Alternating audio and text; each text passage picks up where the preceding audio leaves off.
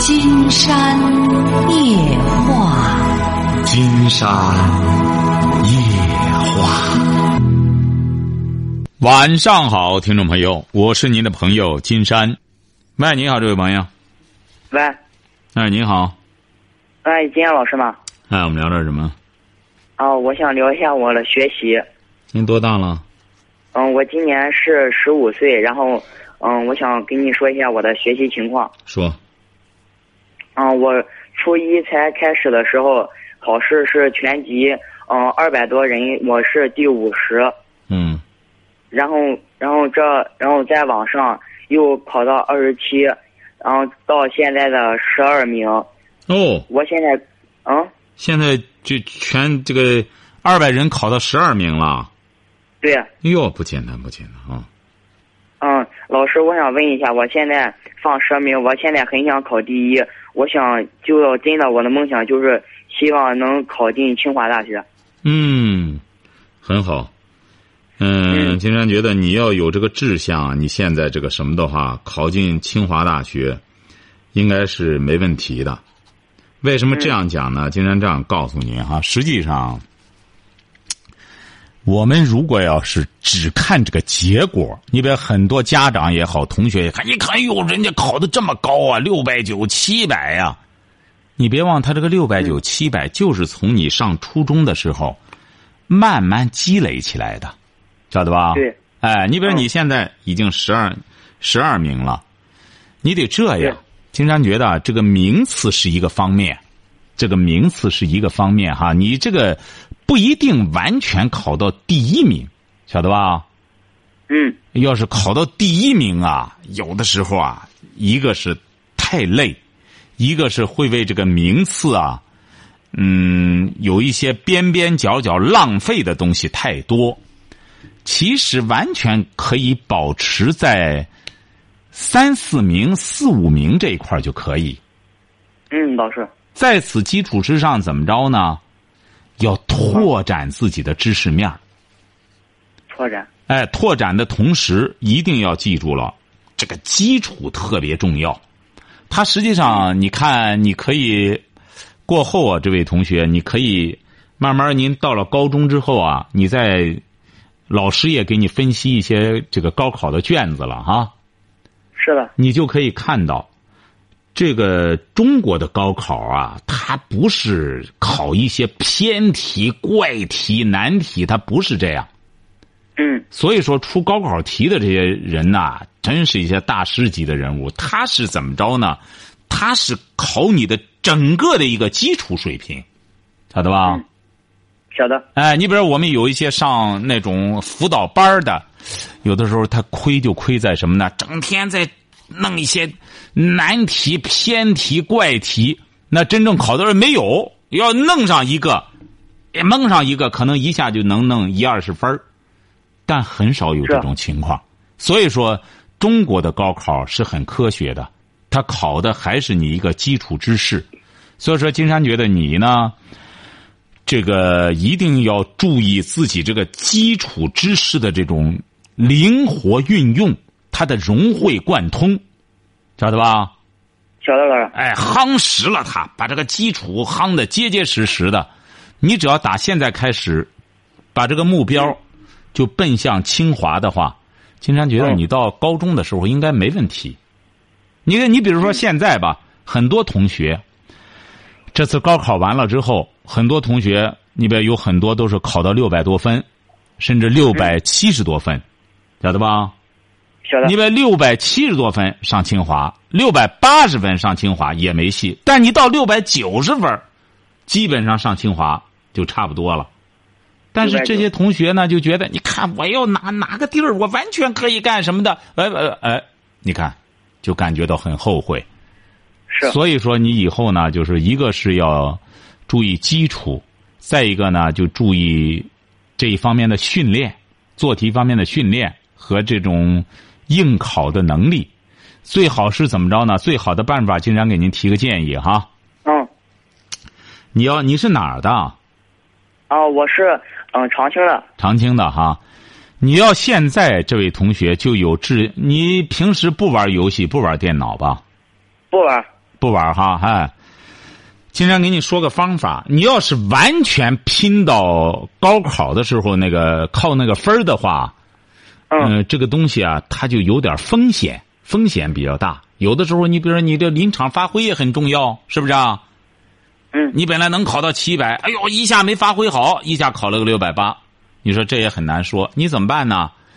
你现在啊，就应该在平均用力、不要偏科的同时。也要在某一个这个科目上多下些功夫，参加点竞赛之类的，晓得吧？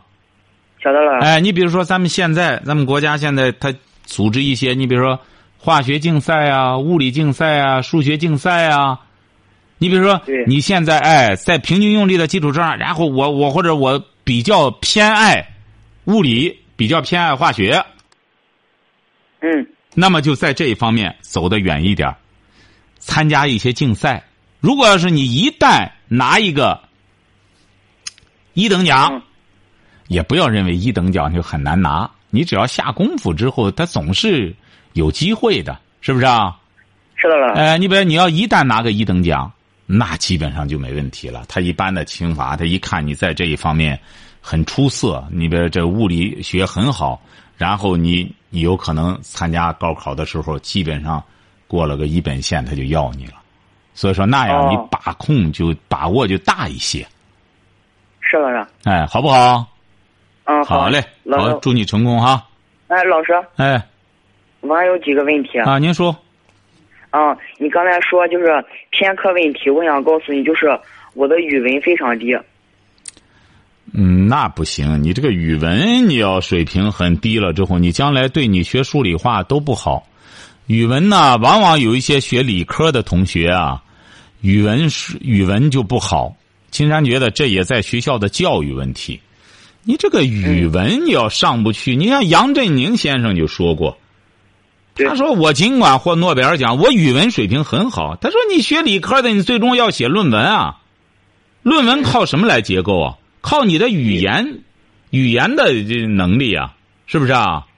是。哎，所以说你这个好办。秦山觉得提高语文的能力很简单，写。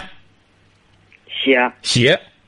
首先坚持写日记，写日记每天没话得找话写上一千字，慢慢慢慢的你的语言就会越来越流畅。写的同时要读，不是说光在那写来回的写废话，要阅读。阅读。哎，阅读名著。嗯啊，一定要阅读名著，乱八七糟的你没用，晓得吧？嗯，哎，这个提高语文水平的话，没问题。你比如你这还有暑假，暑假先弄上他，这这三三四本世界名著，看完了之后就开始写读后感，写这个，你的语文水平很快就提高起来，晓得吧？嗯，晓得老师。好嘞，老师。哎，老师，说说说说说。啊，行。然后我有时候学习的时候吧，我就自己感觉很有动力，就想学。然后我自己也做计划，可是我总是坚持不下来，总是想着要放弃的念头。但过两天又会好，我怎样克制我这样的情绪呢？嗯，这种情绪啊，不用刻意的去克服。人都是在这样，退一步进两步，退一步进两步，就这样慢慢慢慢慢慢的。这样提高的，谁都会有这种打退堂鼓的这种想法，但是呢，像你现在慢慢的投入越来越大，慢慢的在这个领域付出越来越多，你自己就会欲罢不能，自然而然的，你就会上这个套晓得吧？晓得。哎，这个套就是慢慢慢慢的得给自个儿勒紧，勒紧了以后就再也掉不下去了。记住一条，你这个目标不能变。哎，我想退，想退之后回到家里再歇歇。那我退了，我干嘛呢？我还得再干这个。实际上，那也是对你疲劳期的一种调整和修整，晓得吧？嗯，晓得。还有什么问题？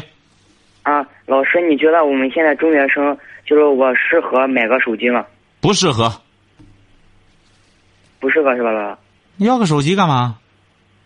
啊？你要手机干嘛？就是。嗯，看到人家平常那些人都有手机，那你就拉倒吧，你还上清华呢，你你你就歇菜吧。别人有的东西多了，像你这年龄的还有个弄汽车的呢，你也跟着这个学啊。你不要嗯不要去攀比这个，你去攀比人家那些什么优秀的孩子，晓得吧？不拿手机的，不玩这些东西的。你刚这刚才呢，你在前面有一位同学考上大学了，人家说了一个词叫“见贤思齐”，晓得吧？哎，你得向高的同学看齐。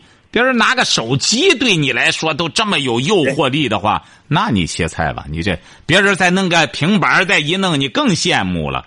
所以说，你要是你要是没有这种超越，这位同学，那你就你你就甭做清华梦，晓得吧？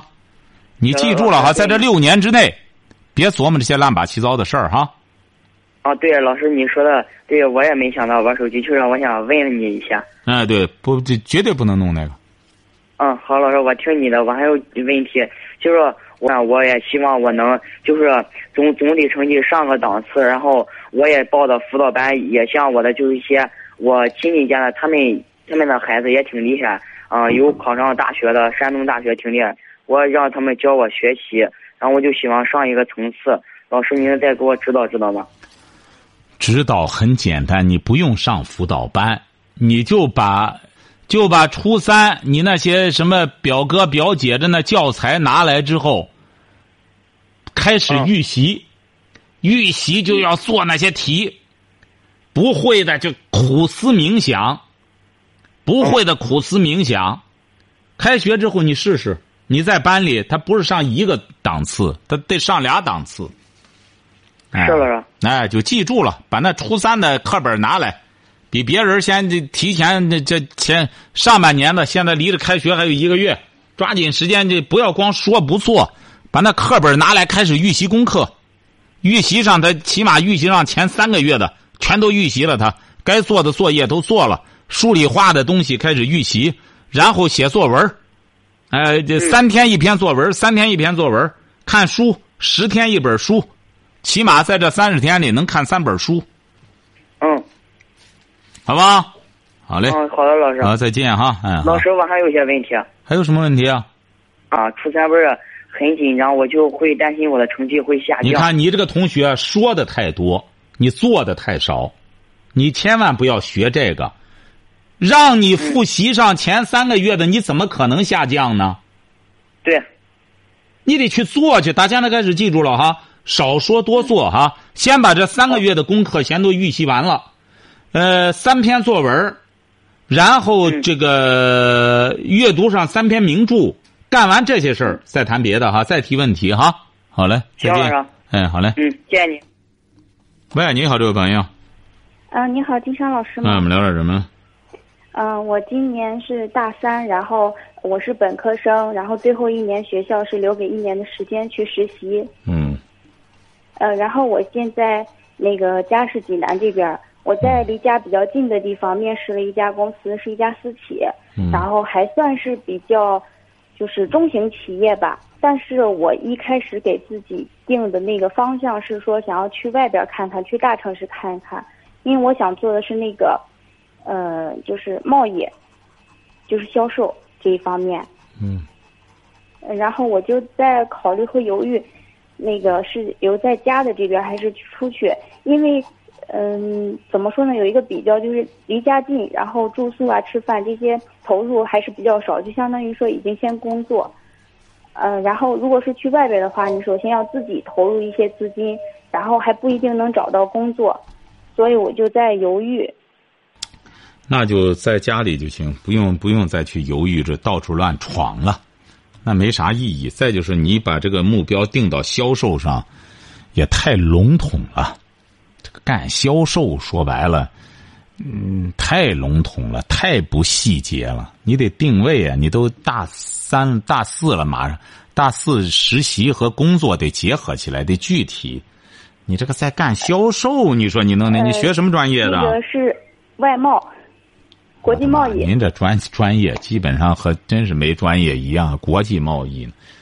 哎呀，您能您能把周边这点小买卖能弄好就不错了。呃，国际贸易，你看我们现在多少做，甭说您这了，有很多呢。你看那国企做国际贸易都都赔了，你说您给谁做国际贸易去？您确实得干销售去。您这专业，您说除了销售，您说您还干嘛？啊，也就是说，您的建议是说，在在家这个附近先做着就行。老不生的找个单位，先正经八百的工作，然后签签合同，嗯，消消停停的干什么？为什么呢？你这大四了，你说您真要是到处在这样浪费上几年的话，一个女孩子你还得成家，还得干什么的话，嗯，那样你也辛苦，整个心态上感觉也不好，不如呢就是。就在家乡附近找个单位，好好的，只要能签下合同来，老老实实工作就行了。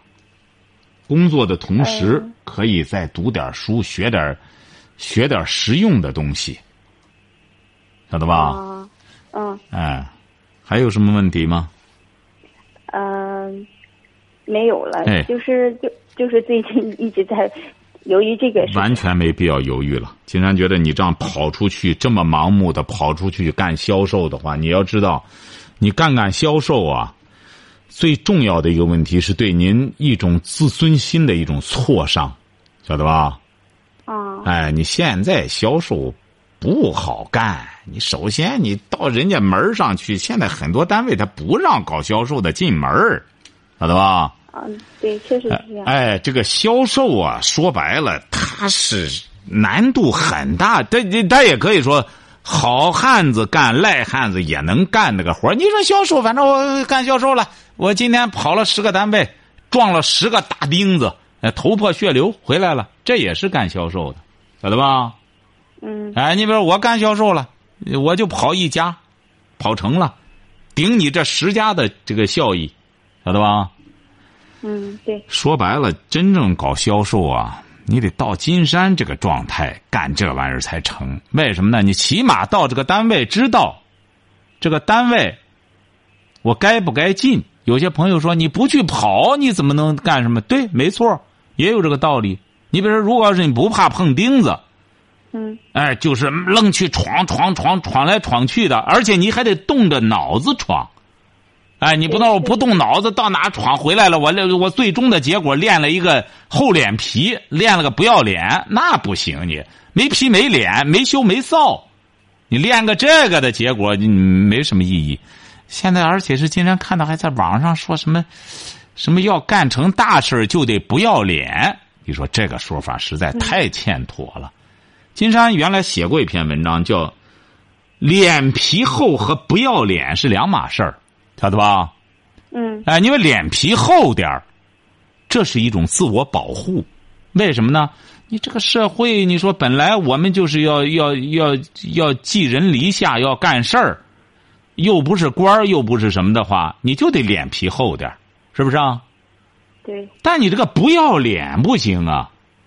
人要脸，树要皮呀！你说不要脸干什么？这。你而且是这篇文章还结合说，你像史玉柱干成大事儿，那怎么着？哎呦，竟然发现，你看现在有些人写东西举的例子，说白了都好搞笑。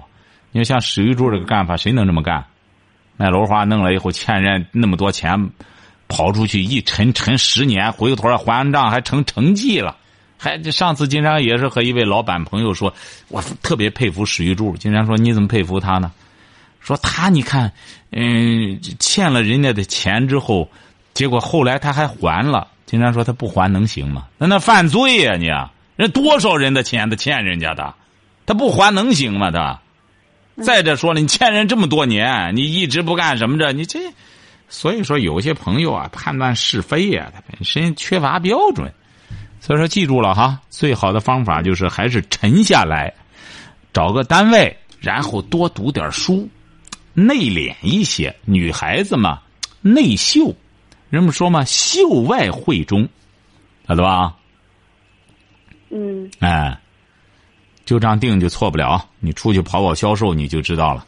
最终弄得自己这这这这也没自信心了。最终再找单位，单位也给耽误了。不要觉得那个东跑西颠的，觉得挺好玩、挺热闹，玩的结果就是自个儿玩自个儿，咋的吧？嗯。哎。好嘞，再见，金山老师。哎，好嘞，再见。嗯，再见。喂，您好，这位朋友。啊，您好，金山老师。那我们聊点什么？我就啊，啊，我就想问问，我孩子十岁了，上二年级，上三年级，现在我他那个儿子还是女儿？儿子嗯，就是一一说给吃呃 写作业，他就恼了，就不想写啊啥的。要说玩儿去或者吃好吃的呀，这可尽量的了。嗯，您是干嘛的？您是干嘛的？我是做点小生意，您是什么文化？我是小学的，啊，小学文化。他妈呢？他妈是初中的，啊，欠管教哈，您这孩子欠家教，没家教。那您说我们要咋管他？嗯给您说，您说，您不用管他。金山觉得您这样吧，您不是小学文化吗？对，您和他一块儿学，我跟他一块儿。哎，一块儿学，这是绝对是屡试不爽的一件事。就是说，你和他一块儿学，小学对对对。你和他一块儿上。你要想让你孩子有出息的话，很简单，一块儿上。呃，作业你也完成，他不完成不行。爸爸都完成了，你不完成能成吗？而且是你每次让他回来给你讲课。不讲不行。这么点儿的孩子你都管不了的话，你想想，这位先生。说白了之后，他十年之后他不揍你吗？晓得吧？哦。哎，这时候就得给他建规矩，让他明白，你就得听大人的话，长幼有序。我是长辈，你是孩子，你就得听我的。你烦什么？我干一天活了，给你挣吃的挣喝的，我还没烦呢。哎，所以说，我们为什么有些家长得学文化呢？学文化，你才能有资格做父亲，你才能教育你的孩子。要不然的话，您想想，道理你都讲不出来，您这孩子他能听你的吗？是不是啊？对的。哎，到任何时候都要以理服人，记住了，打现在开始严格管他。不但你要学，你爱人也得学。和关键问题不能让他玩游戏。玩电脑，玩手机，哦，对对对，晓得吧？绝对不能沾那东西哈。知道。好嘞，这时候管还能管得了？你要再大胆，你管不了他了，晓得吧？打现在开始，你一定要坚持和他一块儿学哈。哦，好的。你想想，这位先生，你挣钱的目的是干什么？不就是希望孩子能够将来有出息吗？是不是啊？对的呢。你说你挣不了仨瓜俩枣，最终他学坏了。你说你挣那钱还有什么意义？如果是他学好了之后，你看人家那个朗朗，朗朗他爸爸没工作，早就把工作都辞了，连连那房子都给卖了，结果把朗朗教育好了。那个弹钢琴的，就是弹钢琴的一个孩子。对对，我知道，我从电视上看。对呀，你看人家给他爸爸在美国买了一套一千万美金的房子。爸爸，你不是没房子了吗？为我学钢琴，不是没房子了吗？送给你一套房子，拿钥匙，美国的，一千万美金买给你买的，带游泳池的，晓得吧？对对。哎，一定要记住了，要严格管孩子。现在严格管孩子，将来到社会上，孩子就被不被别人管，晓得吧？你要等到你不好好管，到社会上让公安局管去，什么都耽误了，晓得吧？哦，好嘞，再见啊，这位朋友。啊，哦，再见。哎，好嘞。喂，你好，这位朋友。喂，你好，金山老师吗？哎，我们聊点什么？我想谈一下就读书方面的问题。读书方面的问题。对，我今年是一名高中生。啊，高几了？我今年高二。啊。我就是说，我觉得就是说，有些人说我们九零后现在说就是说很浮躁，就是我每次我就是在。自己的家中就是读一些，比如说中呃中国的文文学，但是呢，我不知道怎么来读。您是哪儿的？我是济南的。哦，嗯。就说，就说。您现在学习不是？您现在的学习成绩怎么样？高二了。学习成绩还可以啊。哦，在班里能到什么状态呢？在班里中上游啊。中上游。对。嗯。你可以读点东西，但是现在还是要集中精力奔高考。你要读的东西很简单，经常告诉你，就是围绕高中的那语文课本上面涉及到的一些名著就很好。经常看了现在的高中语文课本了，很好。啊，哎，就是就是，呃，不要再去整别的，就是按照那个语文课本上那个来就成。就是想从读书的方面来提高自己的这个修养和呃，不是这位同学，不是这位同学，你要记住了啊！你在读这个，呃，在读这名著的同时，一定要记住了，要看一些欣赏性的文章、评论文章。你比如说吧，我们有很多朋友啊，他读书啊，他光走马观花，看完了他是没意思的。对对对，哎，你必须哎。不能是只是水过就滴湿。哎，对，不是你得看看，你比如说，你看完《红楼梦》了，你要看一看有关《红楼梦》的很多评论文章。就是说，看《红楼梦》看完以后，就要看一下周汝昌评的这《红楼梦》怎么评。哎，对，对，对，很很多很多评论文章，对，这就叫文学欣赏，晓得吧？对对对。哎，你比如说，我们呃，大家要在看绘画作品的时候。就要就要学会欣赏这个绘画。你比如我们看到很多，像拉斐尔、达芬奇，很多这个欧洲的，像安格尔，像欧洲的很多这种大家，他画的很多都是那种裸体的或人体的绘画，晓得吧？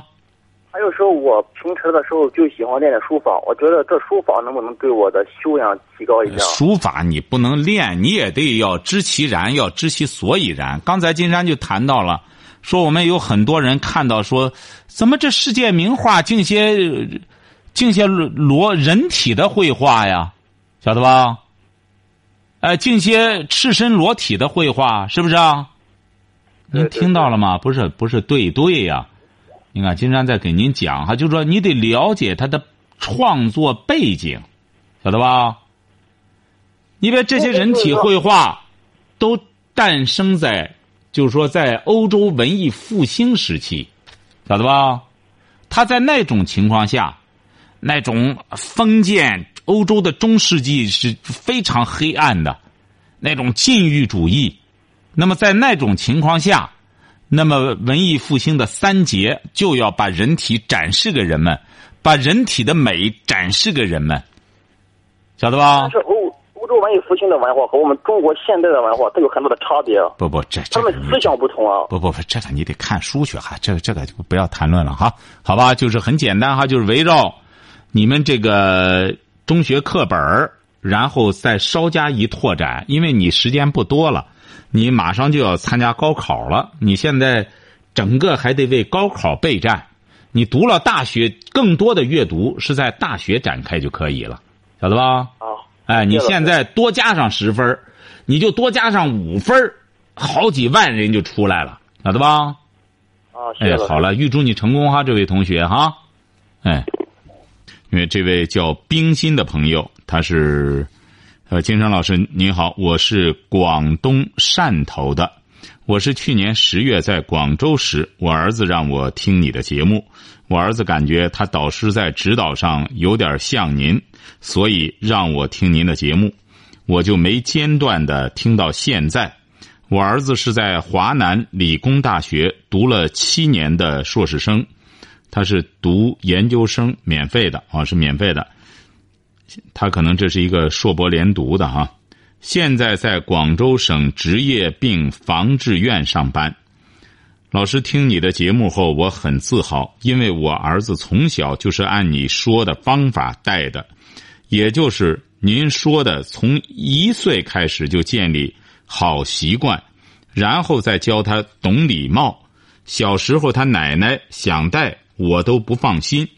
就是上班路途再远，也回家，也不让奶奶带一整天，直到他读大学。现在我们母子像知心的朋友一样，瞧见了吗？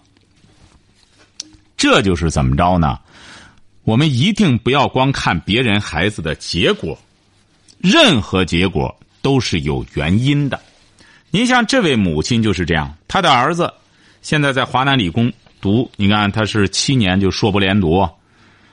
你想人家现在一边工作一边又在读研究生博士，你想想，人家当妈妈的他是付出了，所以说，我们有些朋友呢，不能说我没种这个，我没下这个种，但我就想要这个瓜，那只能是痴心妄想。